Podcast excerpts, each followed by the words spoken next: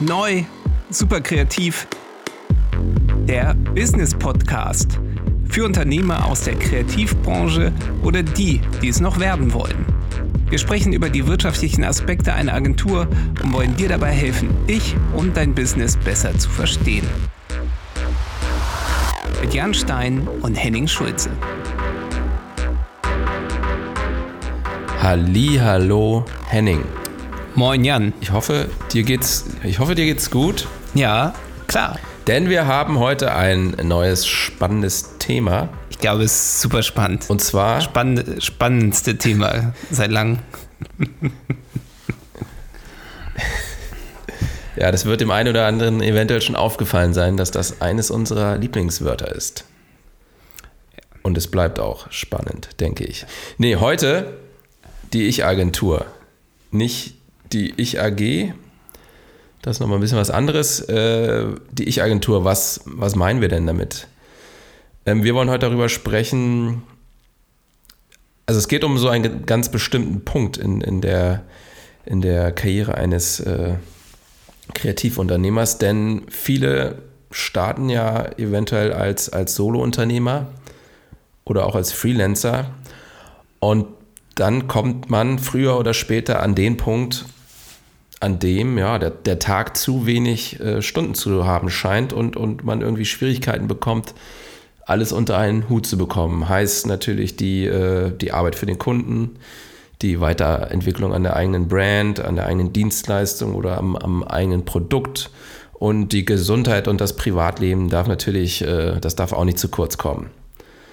Und, und in so einer Phase, da fängt man wahrscheinlich auch an, sich Gedanken zu machen, ja, wie, wie, wie geht das denn, wie kann das denn in Zukunft aussehen? Also auch so, ja, habe ich denn, habe ich jetzt als Ich-Agentur auch irgendwie ein Wachstumspotenzial? Brauche ich vielleicht einen Mitarbeiter? Muss ich mir irgendwie eine neue Infrastruktur aufbauen? Und ja, was, was bedeutet das überhaupt für mich? Ne? Und ja, darüber wollen wir heute reden. Deshalb Henning, wie war das denn bei dir?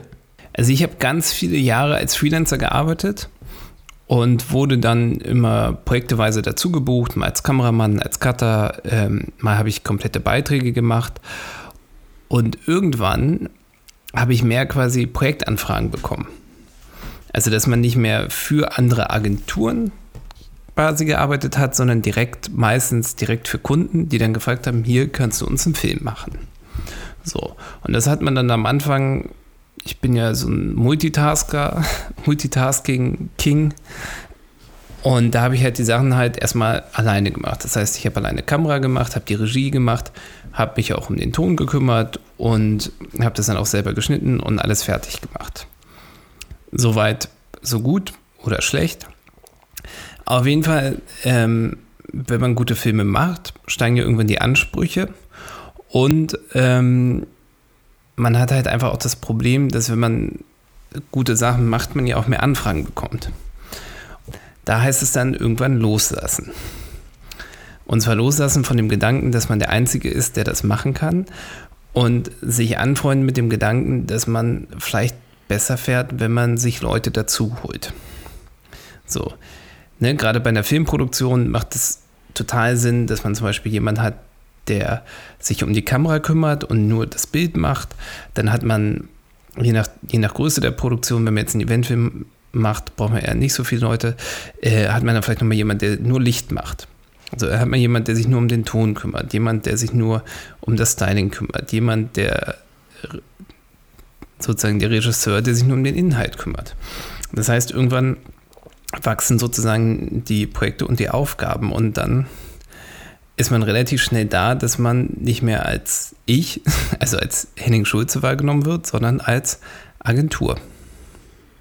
Oder als Produktionsfirma oder als Studio oder wie auch immer man das dann nennen möchte, aber man wird dann gar nicht mehr als, äh, sag ich mal, Einzelunternehmer äh, wahrgenommen, sondern halt als äh, Team oder als Kollektiv oder wie auch immer man das nennen will. Hast du dann in, in, in dem Zuge auch dein, deine, ja, dein, dein eigenes Narrativ sozusagen äh, verändert?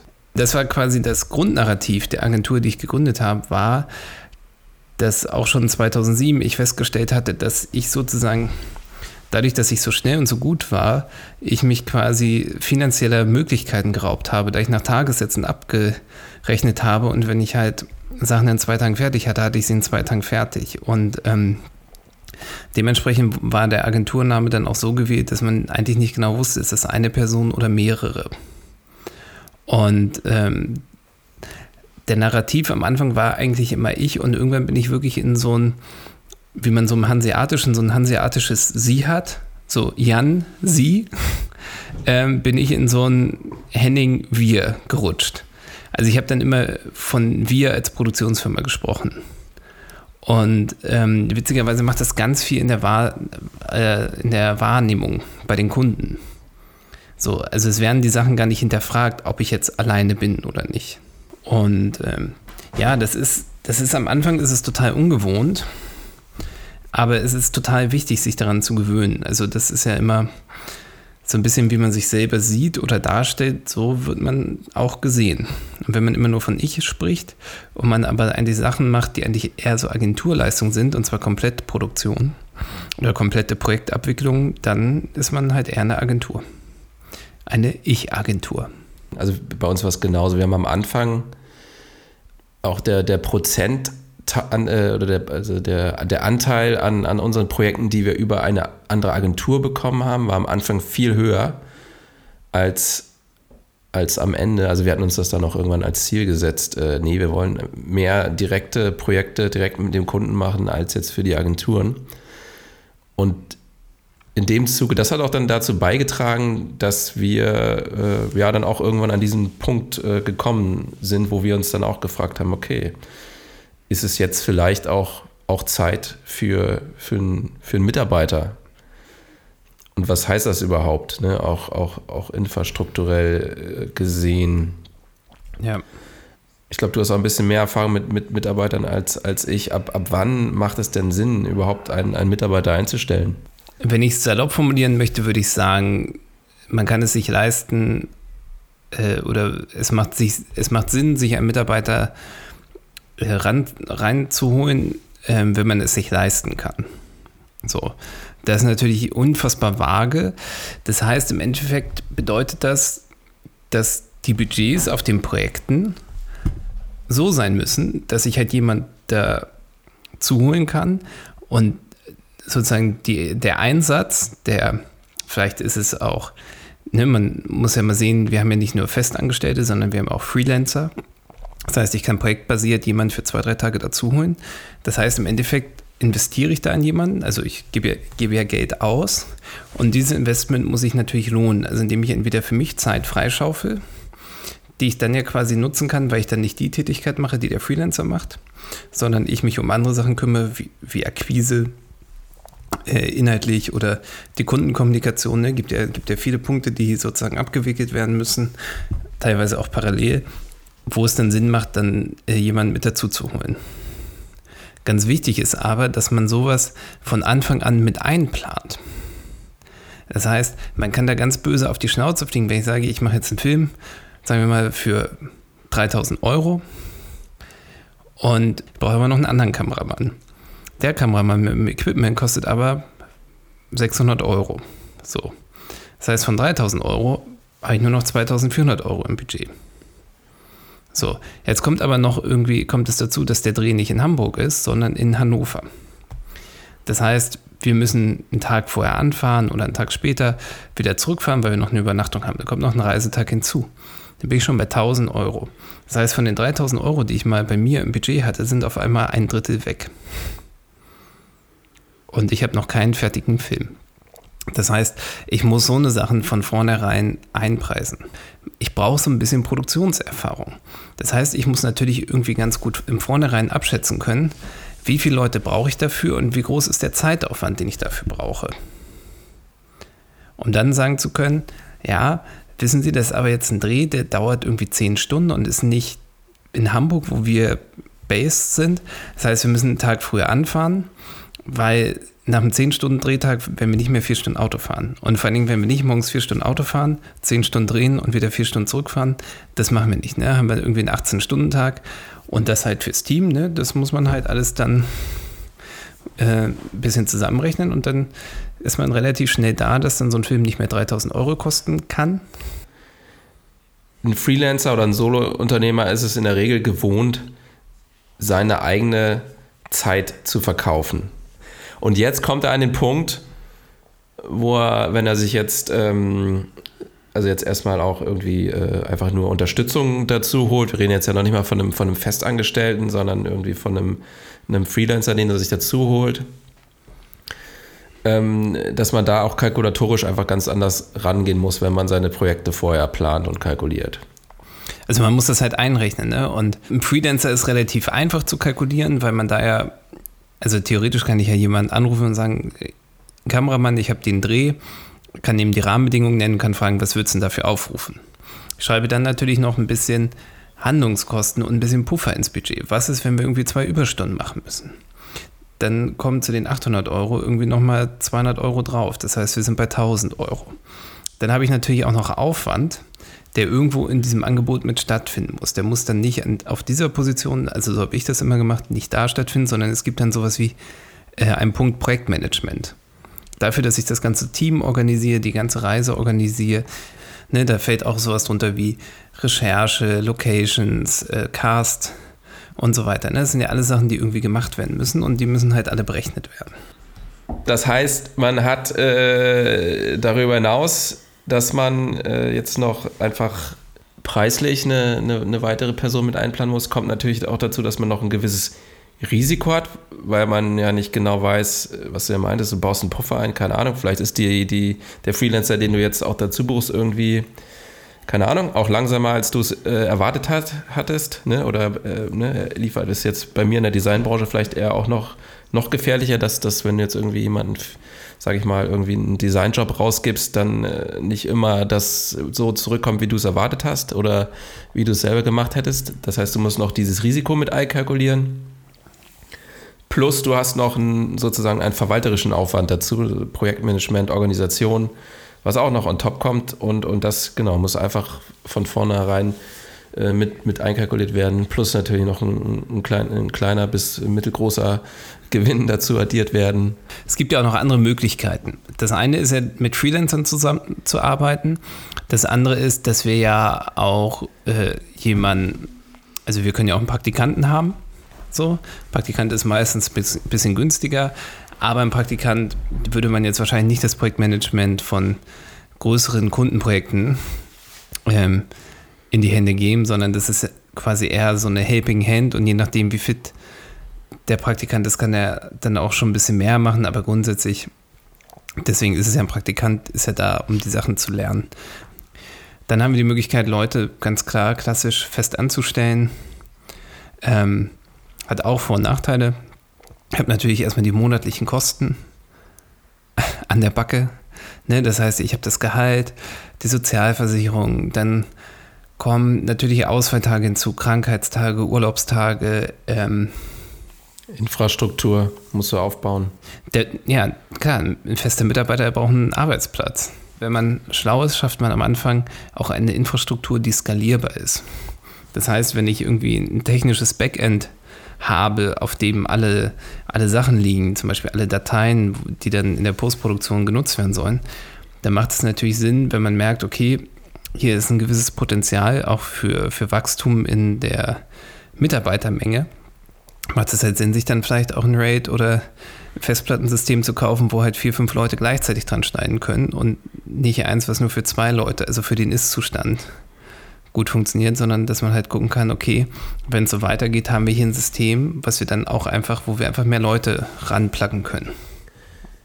Wenn man jetzt eher sich eher unerfahrene Leute Praktikanten, studentische Aushilfskräfte bis hin zu einem, äh, ja, oder jemand, der gerade im Studium fertig ist, vergleicht mit, äh, ja, mit Leuten, die auch schon ein paar Jahre Verantwort äh, Erfahrung gesammelt haben, dann äh, kann man das so schon so sagen. Klar, die sind zwar günstiger, aber dafür muss man wesentlich mehr Zeit investieren in, in die juniorigeren Leute und die seniorigen Leute sind zwar potenziell deutlich teurer, aber können dir von Anfang an wirklich äh, auch ja, unter die Arme greifen, dass man es auch wirklich merkt am Ende des Tages. Es ist ja wie so oft im Leben, wenn du billig kaufst, kaufst du zweimal. Meistens. Das heißt, wenn ich natürlich einen juniorigen, sag ich mal, Cutter jetzt dazu hole, dann wird er wahrscheinlich, je nachdem wie juniorig er ist, er wird wahrscheinlich doppelt so lange brauchen wie ich. Das hat mehrere Faktoren.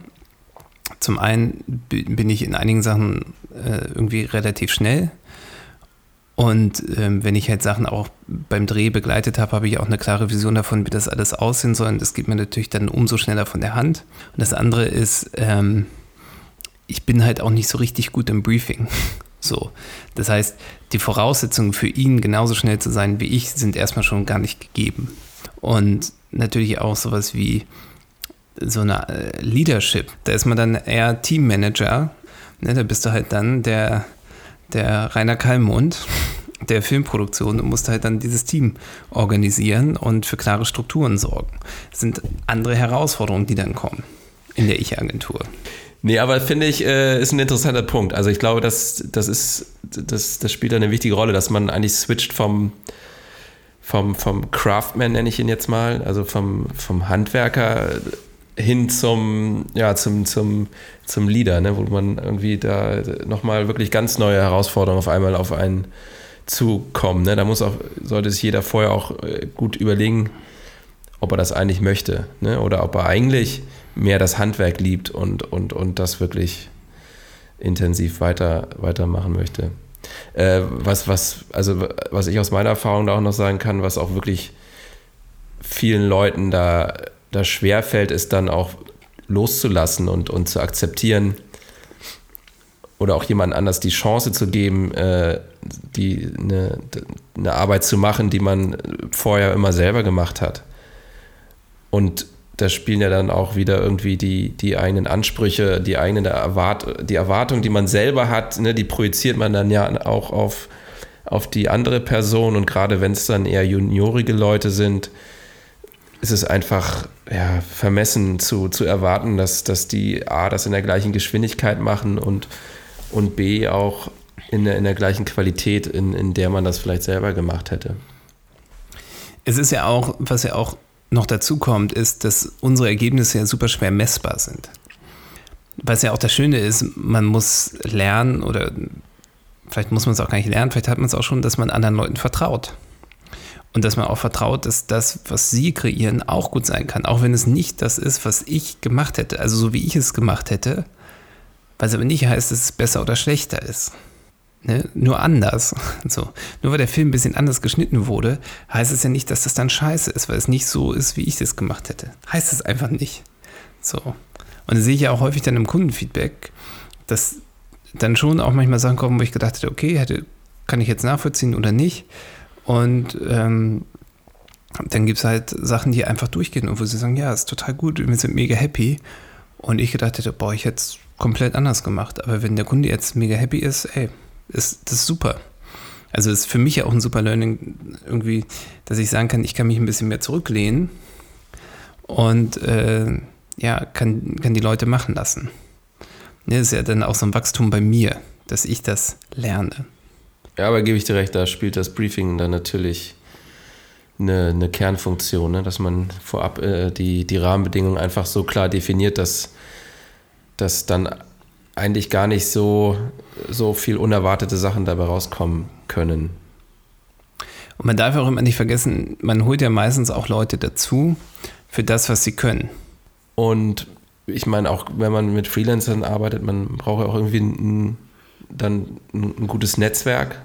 Und das mit dem Netzwerk ist einfach eine Sache, die hat sich bei mir auf jeden Fall einfach über die Zeit entwickelt. Also das Netzwerk ist quasi organisch gewachsen hängt vielleicht damit zusammen, dass ich irgendwie ein ganz umgänglicher Typ bin.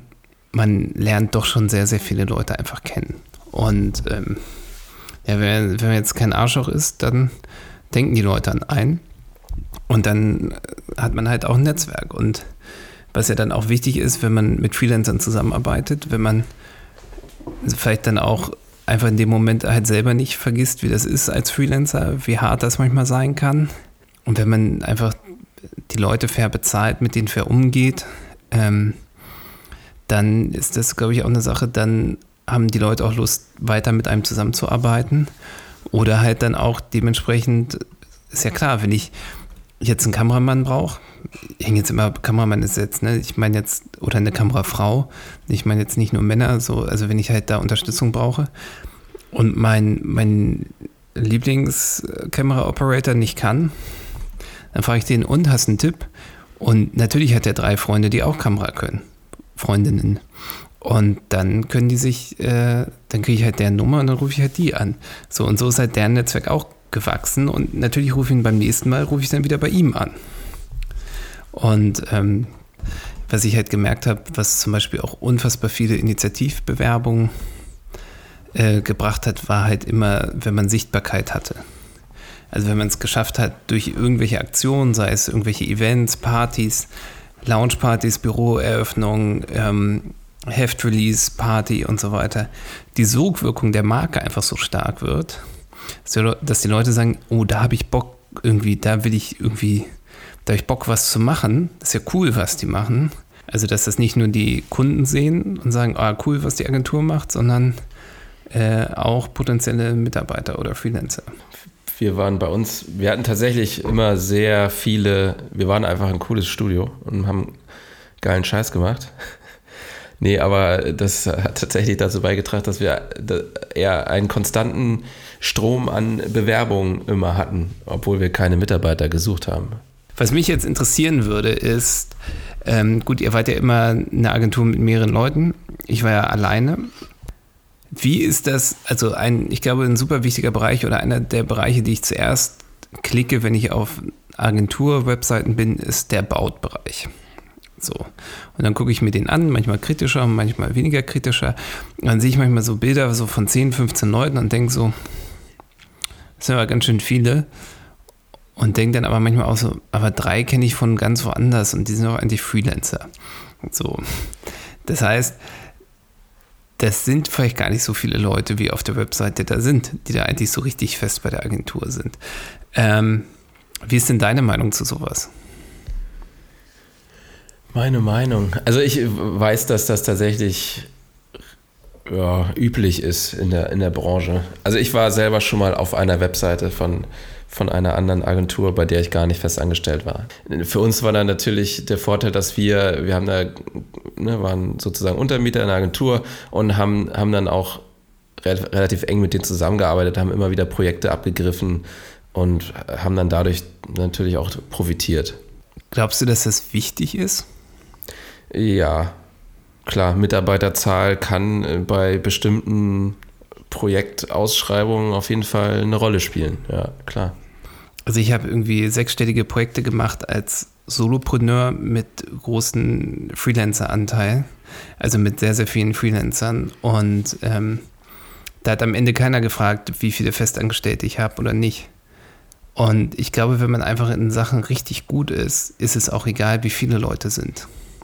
Weil am Ende geht es darum, dass du eine Aufgabe hast und diese Aufgabe bewältigen kannst. Ja, da bin ich bei dir. Also äh, ich, das darf man nicht übertreiben. Ne? Ich finde so, wenn jetzt irgendwie noch ein, ein, ein, einen Kollegen mit auf die Webseite packst, der für den das cool ist und, und mit dem du auch relativ viel zusammenarbeitest, der jetzt aber nicht irgendwie monatlichen Gehalt von dir bekommt, dann finde ich das okay. Wenn du jetzt wirklich äh, fünf Leute da drauf hast, die eigentlich gar nichts mit dir zu tun haben und den ganzen Tag äh, was ganz anderes machen, klar, dann ist das schon irgendwo Verarsche. Nein, ich sage einfach nur, ich glaube, dass es das erstmal nicht braucht. Ich glaube, wenn man einfach die Sachen, die man macht, so gut macht, dann ist es auch egal, wie viele Leute da sind. Mhm. Weil ganz ehrlich, also natürlich saß ich auch schon bei Kunden, die dann gefragt haben, ja, wie ist denn euer Jahresumsatz und wie viel Festange, wie viele Leute seid ihr denn fest und so weiter ey, wenn ich einen richtig krassen Monat habe, habe ich einen Monat, wo ich vielleicht sechs oder sieben Drehtage habe. Da kann mir doch jeder BWLer sagen, dass es da keinen Sinn macht, einen Kameramann fest für einzustellen für sieben Drehtage. Das heißt, er hat, wenn er, sag ich mal, im Schnitt 20 Tage arbeitet, hat er 13 Tage nichts zu tun. Das kann ja nicht wirtschaftlich sein. Nee. Ich glaube, ein selbstbewusstes Auftreten ist äh, im Endeffekt wertvoller, als äh, wenn man sich auf der Webseite größer macht, als man ist. Wrap mal ab. Also, wenn du total viel zu tun hast, jedes Wochenende arbeiten musst und keine Zeit mehr für deine Frau und deine Kinder hast, dann könnte es sein, dass du dich mit dem Gedanken rumschlägst, dir Unterstützung zu holen, gegebenenfalls sogar einen festen Mitarbeiter mit einzustellen. Da gibt es genau, es gibt verschiedene Möglichkeiten. Du musst jetzt nicht gleich fest einstellen, du kannst dir auch erstmal Freelancer dazu holen, Praktikanten äh, ausprobieren, Teilzeitkräfte, studentische Aushilfen. Was man nicht vergessen sollte, ist, dass sobald man mit, mit, mit Mitarbeitern oder auch Freelancern zusammenarbeitet, ähm, da ganz neue, auch finanzielle Verpflichtungen äh, mit dazukommen ne, die, die, die man in der Preisgestaltung einfach berücksichtigen muss und an den Kunden weitergeben muss. Heißt, du hast auf einmal äh, Projektmanagement auf dem Tisch, was vorher nicht da war. Verwalterischer Aufwand, du, hast, du musst irgendwo noch einen Risikopuffer mit, mit, mit einplanen, da du ja einfach nicht mehr alles selber machst, sondern dich auf andere Leute verlassen musst. Um attraktiv zu sein für potenzielle Mitarbeiter, klar, ist, kommen wir wieder auf den, einen unserer Lieblingspunkte, eigenes Marketing, Sichtbarkeit schaffen, irgendwie gucken, dass man auf dem Radar der, der Leute ist und, und das hilft dir nicht nur beim Neukundengeschäft, sondern auch dabei attraktiv für, für, für potenzielle Mitarbeiter, Freelancer und so weiter zu sein. So, Henning, das war's für heute. Fast. Ah, fast. Wir sind ja seit ein paar Wochen online und wir haben mal so in die Statistiken geguckt und ich finde, wir haben natürlich ganz viele Hörer aus dem deutschsprachigen Raum, aber wir haben auch gesehen, dass uns Leute in Südkorea, Vietnam, Malaysia, Israel oder Frankreich regelmäßig hören. Und ähm, da würden wir gerne mal wissen, wer das ist und was, wie ihr auf uns gekommen seid. Und wir würden uns freuen, wenn ihr uns da eine E-Mail schreibt. Ich sage auch wir, weil es sind ja Jan und ich, wir sind ja eh zwei oder der Podcast freut sich, wenn ihr eine E-Mail schreibt an hi at neu.international. Ich wiederhole noch einmal eine E-Mail an hi at neu.international. Schreibt uns doch mal, ähm, warum ihr uns so weit weg von Deutschland aus hört. Super. Jan, vielen Danke, Dank. Henning. Hat Spaß gemacht. Bis zum nächsten Mal. Ciao. Super spannende Folge. Peace.